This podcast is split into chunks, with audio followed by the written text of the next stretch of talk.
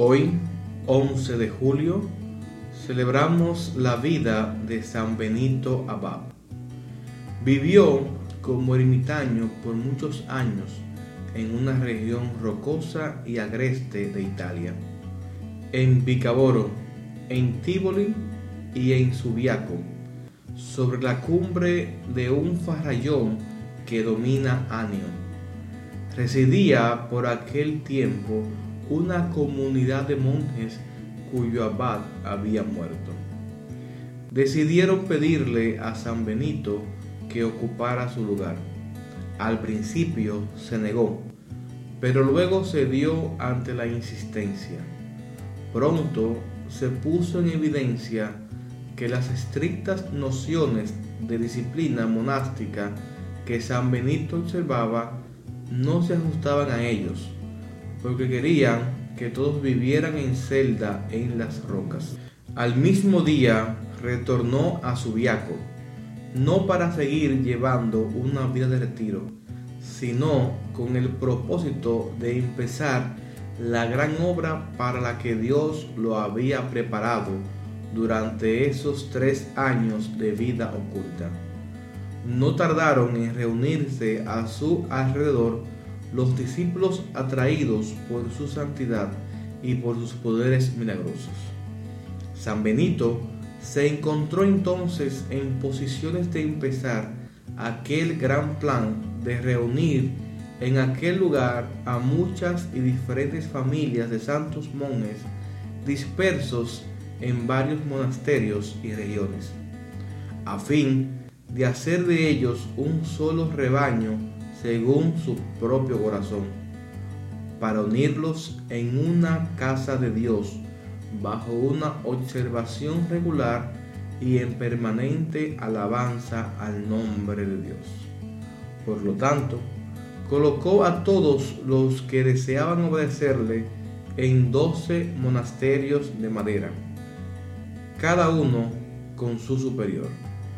Él tenía la suprema dirección sobre todos y vivía con algunos escogidos a los que deseaba formar con especial cuidado. A causa de algunos problemas con el sacerdote Florencio, se trasladó a Monte Cassino, en esta región, sobre las ruinas del templo de Apolo, al que los habitantes de este lugar rendían culto antes de su llegada. Construyó dos capillas y la abadía de Monte Cassino alrededor del año 530. De aquí partió la influencia que iba a jugar un papel tan importante en la cristianización y civilización de la Europa post-romana. Fue tal vez durante este periodo que empezó a concretizar su santa regla, la que está dirigida a todos aquellos que renunciando a su propia voluntad, tomen sobre sí la fuerte y brillante armadura de la obediencia para luchar bajo las banderas de Cristo, nuestro verdadero Rey prescribe una vida de oración litúrgica, estudio, trabajo, llevado socialmente en una comunidad y con un Padre común. La Santa Regla dice así. La primera virtud que necesita un religioso es la humildad. La casa de Dios es para rezar y no para charlar. Todo superior debe esforzarse por ser amable como un padre bondadoso. El que administra el dinero no debe humillar a nadie. Nuestro lema debe ser trabajar y rezar. Cada uno debe esforzarse por ser exquisito y agradable en su trato.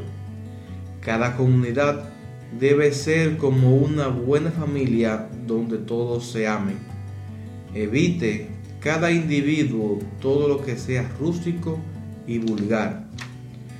Los que vivieron con él afirmaban que todo lo bueno que recomienda en su santa regla lo practicaba en su vida diaria.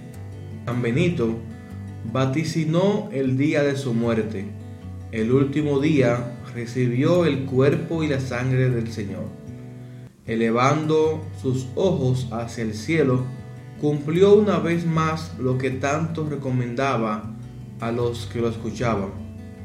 Hay que tener un deseo inmenso de ir al cielo y lanzando un suspiro como de quien obtiene aquello que tanto había anhelado, quedó muerto. Dos de sus monjes estaban lejos de allí rezando y de pronto vieron una luz esplendorosa que subía hacia los cielos y exclamaron, seguramente es nuestro Padre Benito que ha volado a la eternidad. San Benito Abad, intercede por nosotros. Amén.